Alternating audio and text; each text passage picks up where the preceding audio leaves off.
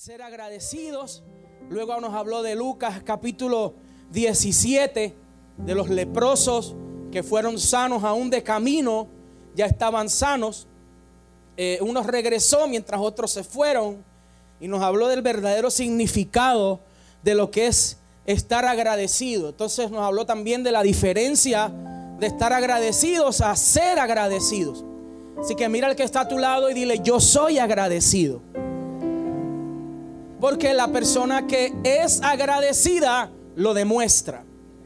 Y nuestra manera de, por eso es que la gran diferencia de yo ser un cristiano que estoy agradecido a ser un cristiano que soy agradecido. Porque la manera en la cual yo demuestro mi agradecimiento es estando aquí los domingos en la mañana a darle gracias a Dios por todas las cosas que Él ha hecho. Amén. Así que nos habló el pastor de esa gran diferencia de lo que es estar agradecido y ser agradecido. En esta mañana simplemente quiero añadir unas cuantas cosas. No vamos a ser muy extenso. Quiero ir al, grano de lo que Dios eh, puso en mi corazón para ustedes. Y si fuéramos a poner algún tema, tendríamos que decir que agradecidos en tiempos de ansiedad. Agradecidos en tiempos de ansiedad. ¿Cuántos han pasado por ansiedad aquí? Levante su mano derecha, todo el que ha pasado por ansiedad. Baje la mano. Todo el que esté ansioso en este momento, levante su mano derecha. Sea honesto, muy bien. Felicito a esas personas que levantaron su mano y fueron honestos. Y una de las cosas que demuestra la palabra es que vengamos a los pies del Señor y echemos toda nuestra ansiedad en Él, porque tendrá cuidado de nosotros. Y en esta mañana, si usted está ansioso, en esta mañana, si usted llegó a este lugar con una ansiedad tremenda, les recomiendo a que antes de terminar el servicio, venga y eche su ansiedad a los pies del Señor, porque Él tendrá cuidado de usted. Amén. Así que agradecidos en tiempos de ansiedad. Y una de las cosas que debemos comenzar diciendo es que Satanás no puede maldecir lo que ya fue bendecido. Escuche bien, Satanás no puede maldecir lo que ya fue bendecido. Entonces usted tiene que tener bien claro en su vida que ni su familia ni usted Satanás los puede maldecir porque ya usted trae una bendición a través de Cristo que Él no puede revocar esa bendición. Entonces mira al que está al lado tuyo y dile yo soy bendecido y Satanás no puede hacer nada en contra de eso. ¿Ok? Por eso es cuando usted va a, a, Números capítulo 23, Números capítulo 23, y simplemente voy a parafrasear la historia. Dice que entonces Balaam le dijo al rey Balac, construyame aquí siete altares y prepara siete becerros y siete carneros para que los sacrifique. Balac siguió sus instrucciones y los dos sacrificaron un becerro y un carnero en cada altar. Entonces Balaam le dijo a Balac, quédate aquí con tus ofrendas quemadas y yo iré a ver si el Señor me responde. Entonces te diré lo que Él me revele. Así que Balaam fue solo a la cima de una colina sin vegetación. Allí se reunió con quién? Allí se reunió Dios con él. Balaam le dijo, preparé siete altares y sacrifiqué un becerro y un carnero en cada altar. El Señor le dio a Balaam un mensaje para el rey Balac y después le dijo, regresa donde está Balac y dale mi mensaje. Así que Balaam volvió y encontró al rey de pie al lado de sus ofrendas quemadas con todos los funcionarios de Moab. Este es el mensaje que Balaam transmitió. Balac me mandó a llamar desde Aram el rey de Moab me trajo de las colinas del oriente. Ven, me dijo, maldíceme a Jacob. Ven y anuncia la ruina de Israel. Pero, ¿cómo puedo maldecir a quienes Dios no ha maldecido? ¿Cómo puedo condenar a quienes el Señor no ha condenado? Desde las cimas del precipicio los veo, los miro desde las colinas, veo a un pueblo que vive aislado, apartado de las otras naciones. ¿Quién puede contar a los descendientes de Jacob tan numerosos como el polvo? ¿Quién puede contar siquiera una cuarta parte del pueblo de Israel? Permíteme morir como los justos. Deja que mi vida acabe como la de ellos. Entonces el rey Balac le reclamó a Balaam, ¿qué me has hecho? Te traje para maldecir a mis enemigos. En cambio, los has bendecido. Balaam termina diciendo, yo hablaré solamente el mensaje que el Señor ponga en mi boca. Satanás no puede, por más que intente y por más molesto que esté, no puede maldecir lo que ya está bendecido. Si usted estudia un poco esta historia y simplemente la parafraseé, pero tenemos un rey, una persona poderosa que quiere que un hombre utilice su don para maldecir a un pueblo enemigo. El problema está que el hombre reconoce que su don, aún con el don que tiene, aún con los ministerios que carga, él sabe que no puede maldecir lo que el Padre ya había bendecido. Entonces es importante que usted sepa que Dios necesita cambiar primero nuestra actitud para luego poder revelar lo que tiene para nosotros. El Salmo 100 revela algo poderoso. Y dice en el verso 1, Salmo 100, cantad que, alegres a Dios habitantes de toda la tierra, servid a Jehová con qué, venid de su presencia con qué, reconoced que Jehová es Dios. Él nos hizo y no nosotros a nosotros mismos. Pueblo suyo somos y qué, y ovejas de su prado. Entrad por sus puertas con qué, con acción de gracias por sus atrios con alabanza. Alabadle, bendecid su nombre. Porque Jehová es bueno, para siempre su misericordia y su verdad. ¿Para qué? Para todas.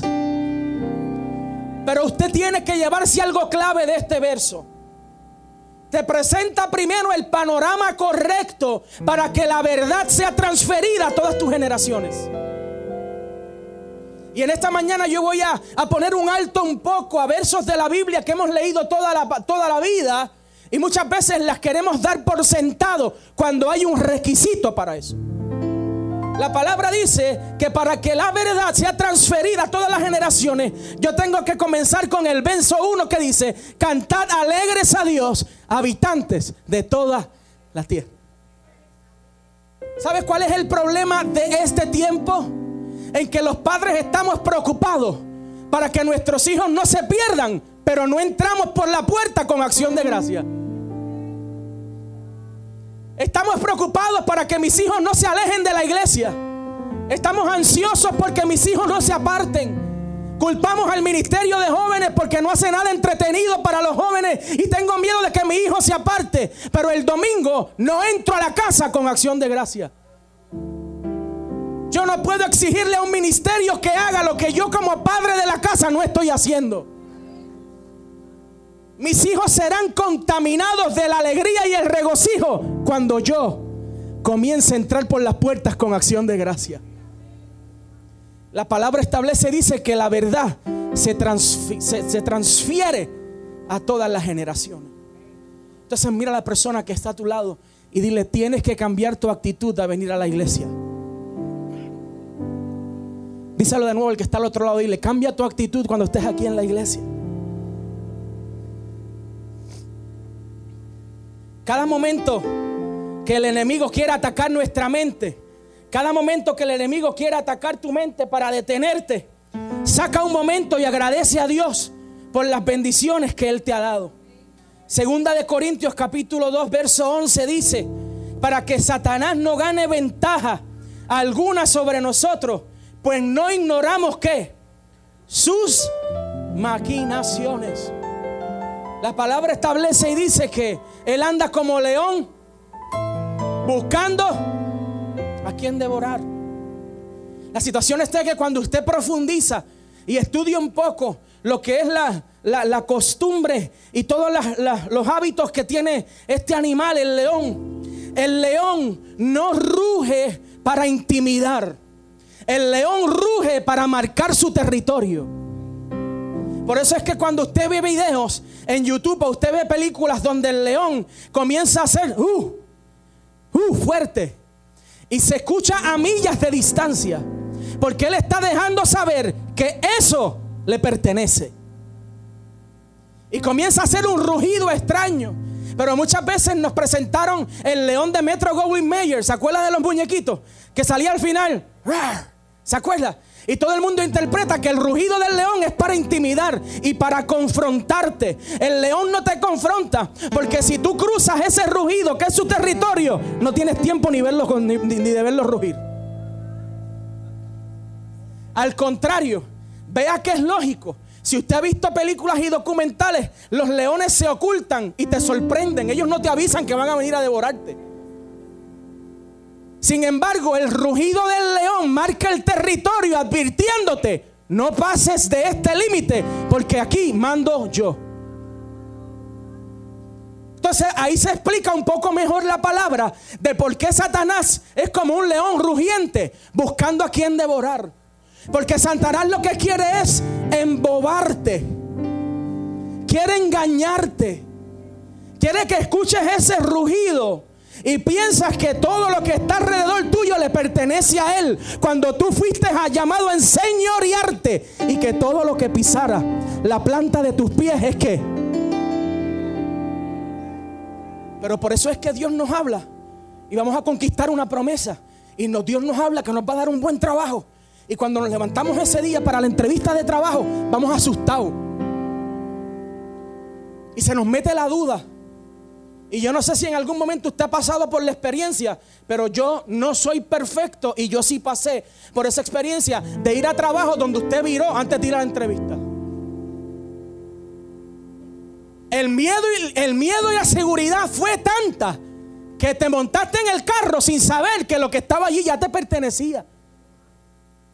Y no contestaste teléfono, no contestaste email, nada. Pichaste completamente. Y no hablas de eso en tu vida, no le hablas a nadie de ese momento oscuro. Eso es lo que Satanás pretende con nuestra vida, con su rugido.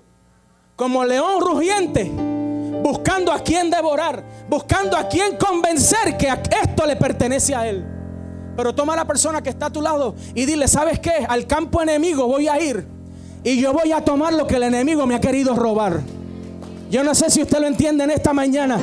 Pero toca a la persona que está a su lado y ahí sentado, dé con el pie ahí en el piso y diga, al campo enemigo yo fui y yo tomé todo lo que él me ha robado.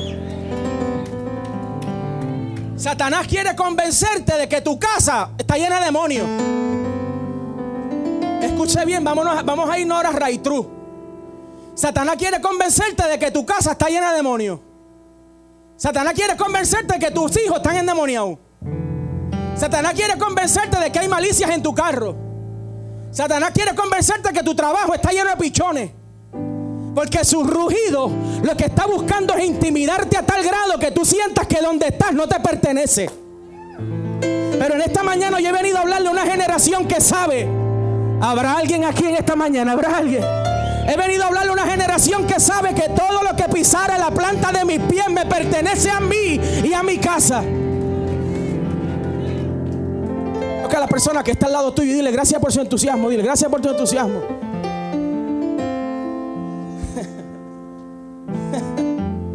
Aleluya. En esta mañana quiero decirte lo siguiente. Interrumpe tus momentos de duda con momentos de agradecimiento. Quiero que te lleves esta herramienta hoy de aquí. Cada momento que venga una ansiedad tremenda, cada momento que tu mente se llene de duda, cada momento que tu mente se llene de una inseguridad que no sabes qué hacer, donde quiera que esté, reemplaza ese momento de duda, tápalo con un momento de agradecimiento. Estás en tu trabajo y en el escritorio y la presión está heavy. El jefe te tiene loco. Ya no sabes qué hacer. El compañero que estaba chinchando de ti te tiene mal. Estás loco por dar una bofetada. Estás loco por encontrártelo de alguna manera y que se, se genere la atmósfera para tú poder meterle las manos y que sea justificado por la ética de, la laboral. En defensa propia. Cada momento que venga y seas oprimido por tus pensamientos, y te voy a explicar por qué, pero cada momento que llegue un momento así, reemplázalo con un momento de agradecimiento. Para, piensa y abre tu boca y comienza a dar gracias por todo lo que tú tienes. Satanás, la palabra dice que cuando nosotros comenzamos a persistir en la alabanza, dice que no ignoremos sus maquinaciones. Pero la palabra tiene un verso que me gusta mucho y dice, resistid al diablo. Mira al que está a tu lado, dile gracias por tu entusiasmo. Mira el que está al lado, dice, resistid al diablo. Y de vosotros, díselo de nuevo el que está al lado tío, dile, resiste al diablo y tendrás que huir de donde quieras que tú estés. ¿Sabes cuándo la atmósfera de tu trabajo va a empezar a cambiar? Cuando tú empieces a resistir al diablo y él tendrá que irse de donde quiera que esté. Reemplaza tu momento de duda con una alabanza. Abre tu boca donde quiera que esté. Ve al baño. Párate del escritorio. Y de las 33 veces que vas al baño para ver si pasa la hora.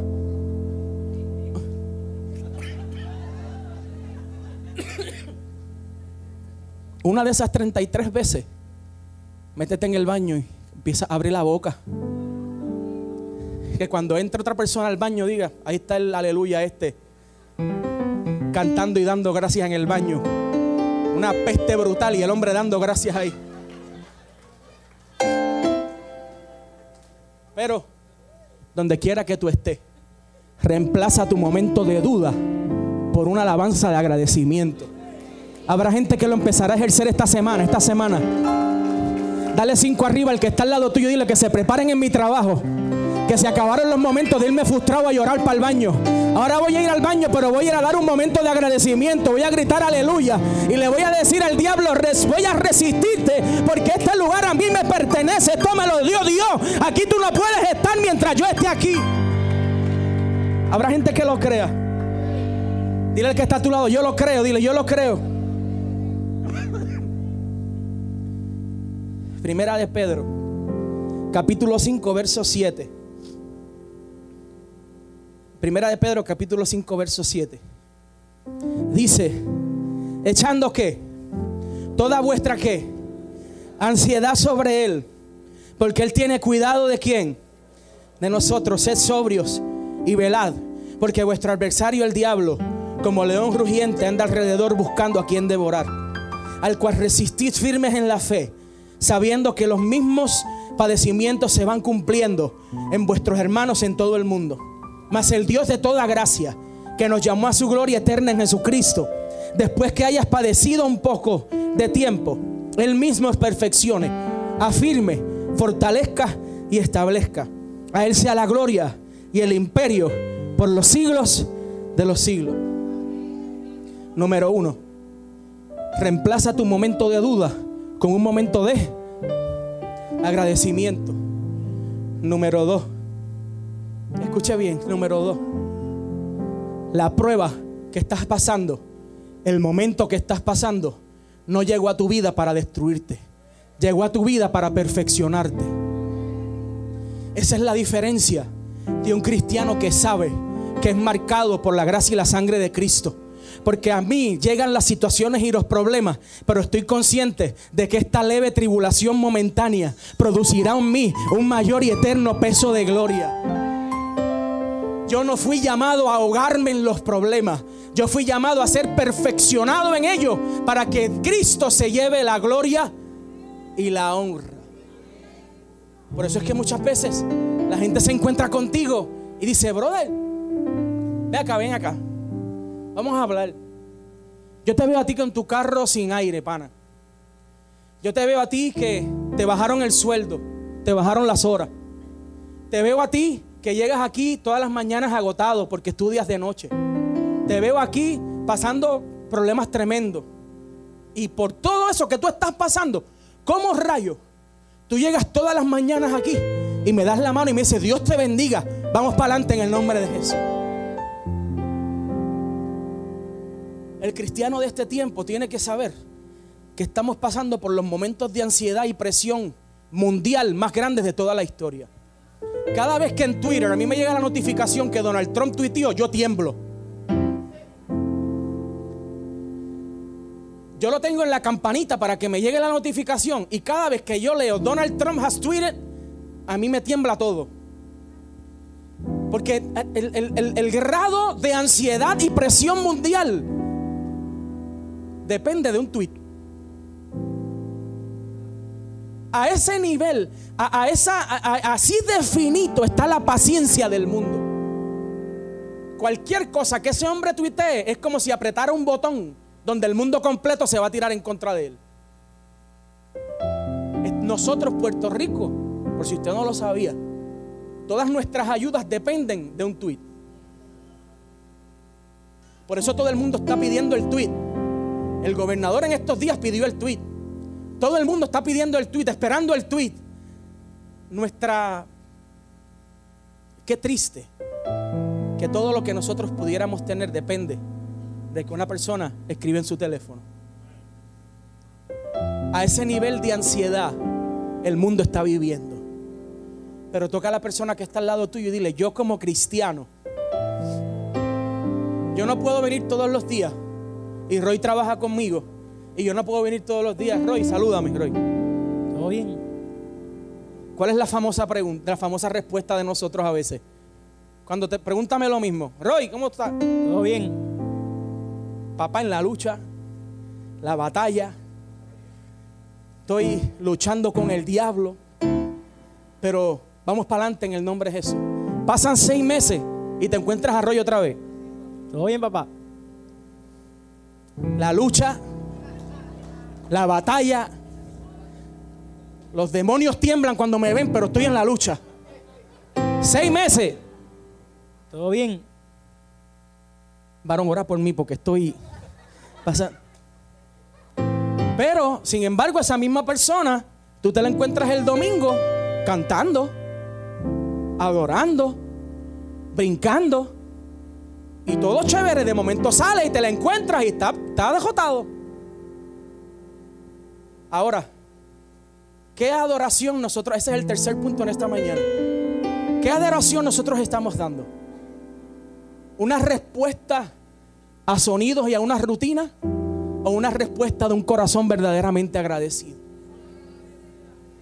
El corazón verdaderamente agradecido no depende de un lindo templo para adorar. Porque cualquier lugar es un buen lugar para adorar. Mira al que está a tu lado y dile, cualquier lugar es un buen lugar para adorar. Pero en esta mañana para cerrar quiero hablarte de cuál es la intención realmente de Satanás en nuestra contra. Y quiero que te lleves esto para su casa y que luego lo estudies y lo escudriñes. Satanás quiere convencerte que lo que, lo que tienes no te pertenece. Pero no te dejes engañar. Si no fuera tuyo, porque Él quiere robártelo. Él quiere convencerte de lo que tú tienes no te pertenece. Sin embargo, todos los días trata de robártelo. Porque Él vendría a robarte algo que tú dices que no te pertenece. Entonces, resiste al diablo y Él tendrá que huir. Satanás desea lo siguiente. Quiere llevarte a un punto de ansiedad donde olvides agradecer por las cosas y comiences a preocuparte por retener las cosas.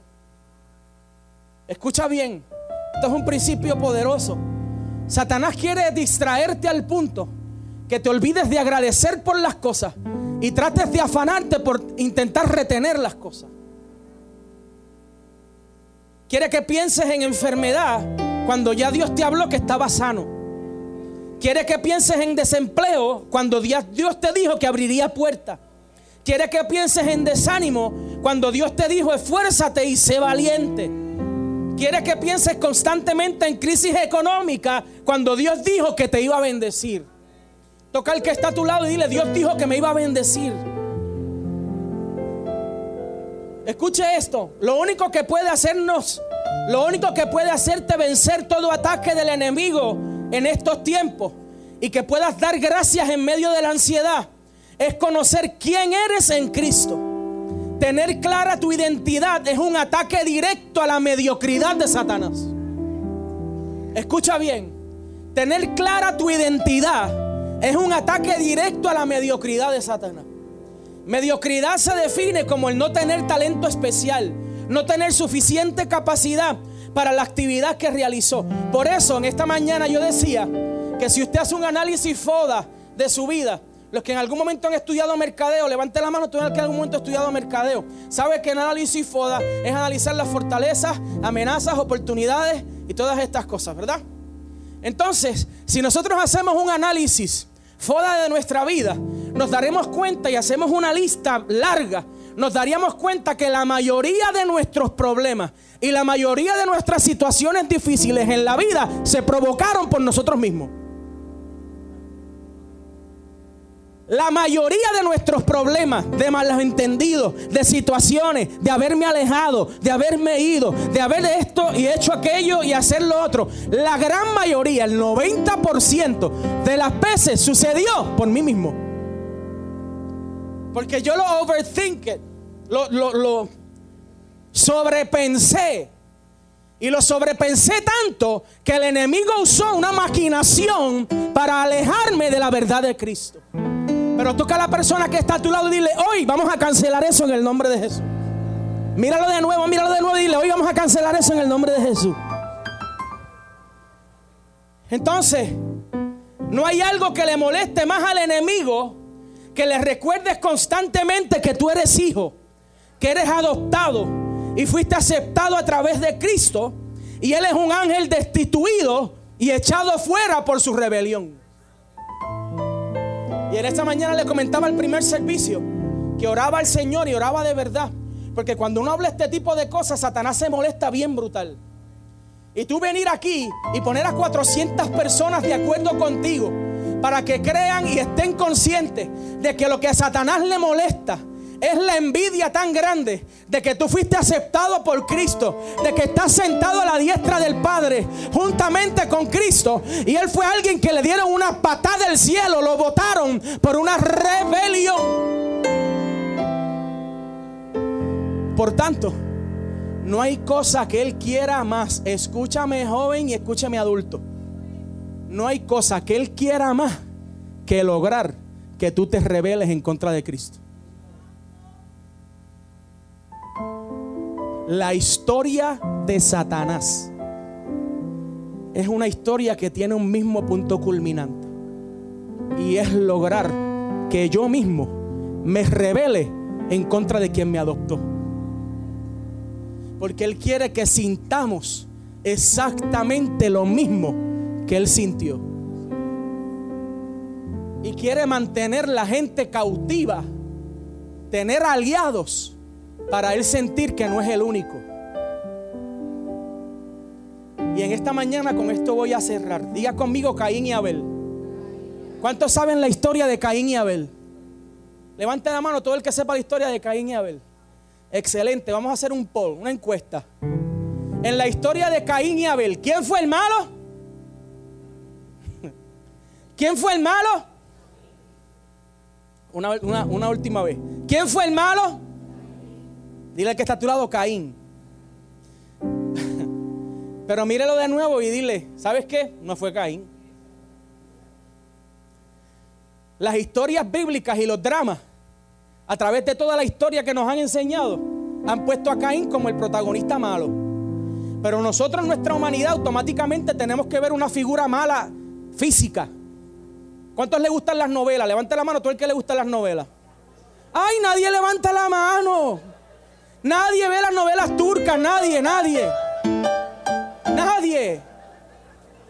Nadie le gusta las novelas turcas. ¿Qué es lo que hace de una novela algo interesante? ¿Cuál es el personaje? ¿Se acuerda de Soraya, esta mujer mexicana? Que todas las novelas ella hacía de mala. Hacía un, un papel brutal. Que Mariana del Barrio siempre hacía el mismo papel. Pobrecita, millonaria y pobre de nuevo. Marimar, María la del barrio. Yo no las vi, lo que pasa es que me lo han contado. Yo no las vi, pero me las contaron. Seguro las veíamos en casa de mami y papi Juan. Nos sentamos ahí a ver. yo vi la de que ella era la playa. Marimar era. Marimar costeñita soy. Esa, está. esa yo la vi. En las no en las novelas, los payasos lo, heredé de mi papá, como se habrán dado cuenta, ¿verdad? Entonces, en todas las novelas, el papel que lo hacía interesante, nosotros como seres humanos tenemos que tener una figura villana, alguien malo. Por eso a lo largo de toda nuestra historia de enseñanza en la iglesia nos enseñaron que Caín era el protagonista, malo, el hombre que lo hizo mal. Pero si usted profundiza en la palabra, se da cuenta que el papel del malo siempre lo tendrá alguien y no va a cambiar. Y vamos allá. Dice, escuche bien. Génesis capítulo 4. Yo quiero hablarles hoy del Caín que fue víctima. Escuche bien. El Caín que fue víctima. Génesis capítulo 4, verso 1 dice, el hombre se unió a Eva, su mujer, Y ella concibió y dio a luz a Caín. Y dijo, creo que estoy en la nueva versión internacional, si más no me equivoco. ¿Ok? El hombre se unió a Eva, su mujer, y ella concibió y dio a luz a Caín. Y dijo, ¿con la ayuda de quién? Del Señor he tenido un hijo varón. Después dio a luz a Abel, hermano de Caín. Abel se dedicó a qué? A pastorear ovejas, mientras que Caín se dedicó a qué? A trabajar la tierra. Tiempo después, Caín presentó al Señor una ofrenda del fruto de la tierra. ¿Qué hizo Caín? ¿Quién fue el primero que la presentó? ¿Y qué presentó? Los dos hicieron exactamente el mismo acto. Los dos ofrendaron. Pero vamos a seguir leyendo. Tiempo después Caín presentó al Señor una ofrenda. Entonces, ajá. Presentó al Señor una ofrenda. Ajá, ok. Ok, verso 4. Ahí. Abel también presentó al Señor lo mejor de qué? De su rebaño, es decir, los primogénitos con su grasa. Y el Señor miró con agrado a Abel y a su ofrenda. Verso 5. Pero no miró así a Caín ni a su ofrenda. Por eso Caín se enfureció y andaba qué. Tenemos dos personas que se nos han vendido a través de toda la historia como el villano y el bueno. Sin embargo, son dos personas que hacen exactamente el mismo acto. Los dos ofrendan. Inclusive Caín fue primero y ofrendó. Sin embargo, todos nos vendieron que eh, nos vendieron el protagonista que fue Abel como no, Dios miró con agrado la ofrenda. Hace unos minutos atrás yo dije que la prueba de nuestra vida no viene para matarnos, viene para perfeccionarnos. Entonces tenemos dos personas que tienen su ofrenda, luego Dios ve con agrado la ofrenda de Abel y Caín dice que estaba cabizbajo. Ahora, la palabra establece en el principio del capítulo 4 de Génesis que Caín se dedicó a qué? A trabajar qué? Mientras Abel estaba cuidando, ¿qué es más fácil? ¿Trabajar la tierra o cuidar ovejas? ¿A quién le costó más la ofrenda? El que preparó la tierra, el que sembró, el que lo recogió, la preparó y la trajo. Sin embargo, Abel lo único que tuvo que hacer fue esperar que las ovejas parieran, los cogió y la trajo. El parirlo no le, le, no le costó nada. Sin embargo, a Caín le costó días, semanas de trabajo para traer una ofrenda primero que Abel. Pero nos vendió la religión. Ah, Abel es el santo, porque Dios vio con agrado a su ofrenda. No, si usted hubiera estado en el lugar de Caín, no hubiera pasado lo mismo. Si usted hubiera estado en el lugar de Caín, usted ve a este chamaquito que trae algo que no le costó nada, que la oveja lo empujó, que simplemente lo que hizo fue cacharlo y limpiarlo y traerlo. Mientras usted lleva semanas preparando la tierra debajo del sol, trabajando con el fruto, cosechando, recogiendo. La trajo primero y la historia nos quiso vender como a Caín como el malo. Mira lo que dice después.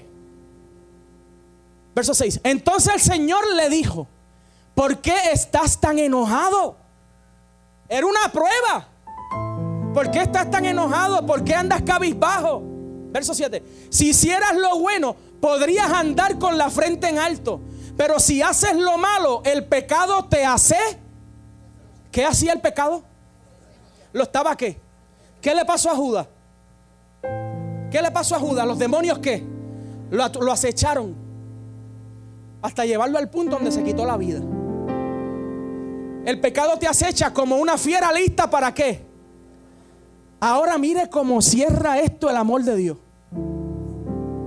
No obstante, el que nos vendieron como enemigo toda la vida, Dios lo ama tanto y le dice, tú puedes dominar lo que te está pasando. Lo que tus padres perdieron al principio, tú estás experimentando en, en, primera persona las primeras consecuencias de lo que tus padres hicieron. Lo único que yo puedo hacer es decirte que esto que está pasando, tú puedes dominar eso. Dice, próximo. Caín habló con su hermano Abel mientras estaban en el campo. Caín atacó a su hermano y qué. Y ahí lo dejamos. Caín es el malo porque mató a Abel. Ahora, si usted va a versículos más adelante, usted se da cuenta que realmente Dios estaba probando y pasando un proceso de prueba con Caín. Porque dice Caín, Señor, ¿cómo me vas a echar de la tierra? No voy a poder sobrevivir. El peso es demasiado. Esta prueba está brutal. Me va a matar cualquiera que me encuentre porque voy a estar débil. Dios le dice, el que atente sobre ti, siete veces lo voy a maldecir.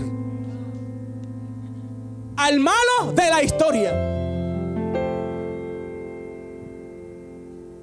Quitémonos la máscara y démonos cuenta que muchos de nosotros pudimos haber sido Caín. Quítese la máscara de religioso y deje de identificarse tanto con Abel y reconozca que usted tal vez pudo haber sido Caín. Y en, esta mañana Dios quiere decirte que aunque tú sientas que fracasaste brutal, que tú sientas que el castigo, ¿cuánto se acuerda la gente que decía que cuando veían a alguien pasar por necesidad le decían, el juicio de Dios está pasando por él? Me acuerdo a mi papá cuando tenía una lechona grandísima, una color vino, horrible, feísima. Un carro lechona de esto, marca, no sé qué marca era. Que, algo así, un Malibu, algo así. Que los asientos eran de vinil. Que cuando el sol estaba a 90 grados, adentro estaba a 145 grados. Y me acuerdo que mis papás nos ponían en calzoncillos adentro porque el calor era tanto. Y a veces pasábamos por allí por el 8 y le gritaban a papi, lechones. Eh, pusieron la lechona. Y la gente, mis papás me cuentan y mi mamá me cuenta, que mucha gente empezó a decir que el juicio de Dios estaba pasando por mi papá. Que algo tenía que estar pecando porque la crisis era para los pecadores. se prende al diablo. La religión nos enseñó que el pecador es el que está en crisis. Pero entonces la Biblia me dice que las riquezas del impío son para mí. ¿Qué riqueza? Una contradicción brutal. Porque estamos diciendo el pecador está en crisis. Pero la otra más adelante digo, las riquezas del pecador son para mí. Pero es que yo creo que son pobres porque me va a dar riqueza. Quítese la máscara cuando lea la Biblia. Entonces, las crisis no llegan a nuestra vida para matarnos. Las crisis llegan para procesarnos. Para terminar en esta mañana. A nosotros nos encantaría predicar un mensaje aquí de domingo en donde ustedes no se vieran involucrados en nada. ¿Sabes qué mensajes son esos? Mensajes que se predican para tener gente entretenida pero no transformada. A nosotros tal vez nos gustaría tener un mensaje donde ustedes no se involucren en nada y tal vez tendríamos mil personas aquí. Porque seríamos un templo igual que todos los demás. O tal vez muchas iglesias donde preferimos la cantidad y mucha gente, pero gente que no se transforma. Por eso este templo está comprometido en decirle palabra que confronte tu espíritu, que te haga cambiar, que te confronte con lo que has querido ocultar y lo saque a la luz y cambie en el nombre de Jesús. Toca a la persona que está al lado tuyo y dile, en esta casa somos transformados por la palabra. Satanás no podrá nunca maldecir lo que Dios ya ha bendecido. Por eso cuando Caín le presenta esa inquietud, me van a matar, Dios le dice, lo que fue bendecido por mí, nadie podrá maldecirlo. El que te toque siete veces será maldito. Y la palabra establece, dice, y puso Dios una señal sobre Caín. Por más fracasado que tú te sientas, brother, y por más pecador que tú te sientas, Tú fuiste marcado por alguien en la cruz del Calvario. No importa cuándo corras y a donde quiera que vayas. Satanás está rugiendo para hacerte pensar que tú no perteneces aquí. Satanás está rugiendo para hacerte pensar que pecaste o, estás rebelde. Vete de la iglesia un tiempito y después regresa en lo que puedes lidiar con tu rebelión. El problema es que ya una vez estés en el campo, el león no te va a avisar para irte a devorar. Yo prefiero ser de los que escuchan el rugido y se mantienen lejitos. Y donde quiera que pisen, dicen, el nombre de Jesús piso este lugar y que la sangre de Cristo me, cubra. A ser de los arriesgados que decimos, nada, Yo tengo una super fe, olvídate, a mí no me va a pasar nada. ¿Dónde es que está el león ese? Y de momento a los meses los vemos destruidos. Lino, yo prefiero ser de los cristianos balanceados. Que en vez de estar luchando todo el tiempo en el ring con Satanás, me quité los guantes, me bajé del ring y cuando me bajé le dije, ya Cristo te derrotó, yo no tengo que estar peleando contigo. Mira al que está a tu lado y dile, mira a la persona que está al lado tuyo y dile, dile a Satanás que está en el ring, dile, dile a Satanás que está en el ring. Grítale desde abajo y dile, ¿sabes qué? Tú lo que quieres es que yo me ponga el toma y dame contigo. Cristo a ti te derrotó, yo voy a seguir mi camino. Ponte de pie en esta mañana.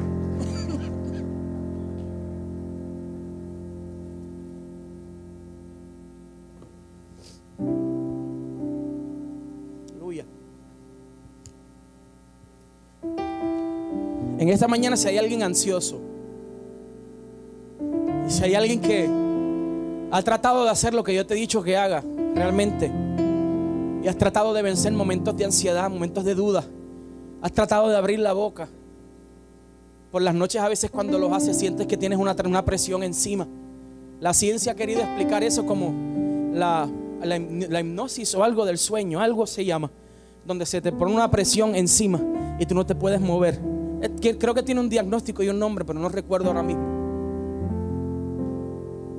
Mi abuela me enseñó que cuando pasara eso, comenzara a decir la sangre de Cristo tiene poder. Pasaban segundos cuando eso se iba. Aquel que quiera pensar que es algo científico y alguna respuesta muscular en nuestro cuerpo, usted créalo y tiene todo su derecho. Yo sigo pensando que era Satanás tratando de destruirme y cuando yo clamaba y daba gracia, tenía que huir de mi cuarto en el nombre de Jesús. Porque estuve, recuerdo, que yo obligaba a mis papás a dormir con la puerta abierta. Para yo mirar por el pasillo y ver su puerta abierta. Y recuerdo que una vez me pasó eso. Y era, yo tenía como algunos 11 años, 12 años, creo, más o menos por ahí. Y recuerdo que una vez me pasó eso. Y cuando me pasó, me pasaba mucho. Y cuando me pasó eso, las ventanas empezaron a temblar la cama empezó a moverse. Y yo siempre el enemigo me ha querido atacar por los sueños y no me ha dejado descansar. Y trataba de abrir la boca y no podía. Trataba de hablar y no podía. Nunca olvido que en ese preciso momento, debajo de la ventana de mi casa, se escuchaba la ventana de Ana Cruz. Y recuerdo en ese momento cuando Mami Ana empezó a hablar en lenguas que se quedó con toda la parcela. Empezó a hablar en lenguas, a clamar y a clamar y a los pocos minutos se fue lo que estaba en mi cuarto. Que yo lo vi corriendo por la puerta para afuera, la sombra. Y al otro día no fallaba que mamiana te veía salir del, te veía salir a mis papás y a los tíos, a mis tíos. Nos veía salir, ¡eh! Ven acá. Y a veces uno con prisa y ajorado y mami, Ana, también dime que, eh, eh, ven acá. Te ponía la mano encima y te decía, Cuídate que el enemigo está tratando de destruirte. Y ella no sabía lo que estaba pasando, pero tú sí sabías lo que estaba pasando. ¿Cuánto extraño yo a esos viejitos? Pero yo creo que mi generación también va a producir gente así. Irelí, la generación de Irelí, nuestra generación, los jóvenes, va a producir personas así también que le ayudará a la generación de mis hijos a decirle, ven acá que quiero orar por ti, para que Dios te cubra. Si estás ansioso en esta mañana, ven acá al frente. Si has tratado de, reemplazar momentos de ansiedad, momentos de situación donde la presión es tremenda y, y tratas de abrir la boca, es que realmente no puedes porque la ansiedad es tanta. Nosotros queremos orar por ti en esta mañana. Esto es rapidito, el tiempo avanzado. Pero si necesitas la oración, nosotros estamos aquí en esta mañana para orar por ti y declarar una palabra en el nombre de Jesús. Si deseas entregarle tu corazón a Cristo, si deseas reconocer a Jesús como tu único Salvador, si has estado apartado algún tiempo y es que estos días, en estos meses, Dios te bendiga, Dios bendiga a estas jóvenes, qué bueno. Si en estos tiempos has regresado a la iglesia porque quieres darle otra vez la oportunidad al Señor para que haga contigo lo que dijo que iba a hacer y quieres entregarle tu corazón o reconciliarte con Él, también el altar está abierto para ti. Queremos orar por ti en el nombre de Jesús. Dios bendiga a esta joven, qué bueno. bendiga a esta joven que toma esta decisión. Dios bendiga a esta otra joven que viene por ahí.